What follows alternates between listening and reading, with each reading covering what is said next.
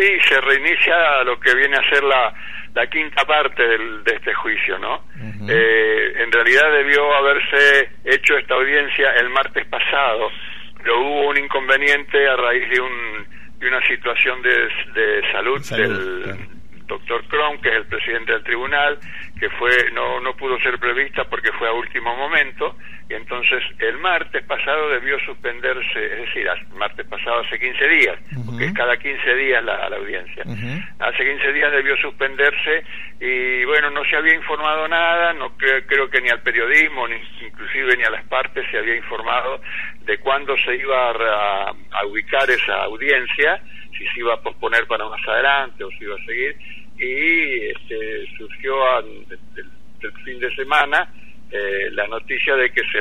se reanudaba esa audiencia hoy, con los testigos que estaban previstos, que es un compañero de Cinco Saltos y estará presente también Nano Balbo para dar algún nuevo testimonio seguramente o para nuevamente testimoniar sobre su situación. ¿no? Claro, claro. Así que ahora a las nueve se inicia allí en el local de de ADUN, como siempre, donde, donde está instalado el Tribunal Federal Oral de Neuquén ahora. Así eh, que bueno, estamos con esa expectativa, como siempre, como cada audiencia, eh, con algunas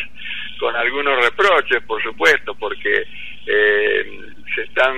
se está obrando de una manera, no sé, excesivamente cautelosa, no sé por qué, eh, pero por ejemplo no no se cita a, concurrir como corresponde a los imputados. Se realizan este las eh, las audiencias a través de, de, video, de videoconferencias lo cual a veces se debe interrumpir porque eh,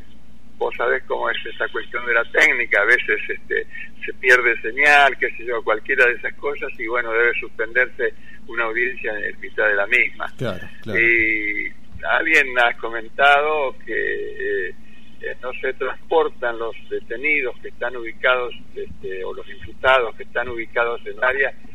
Yo particularmente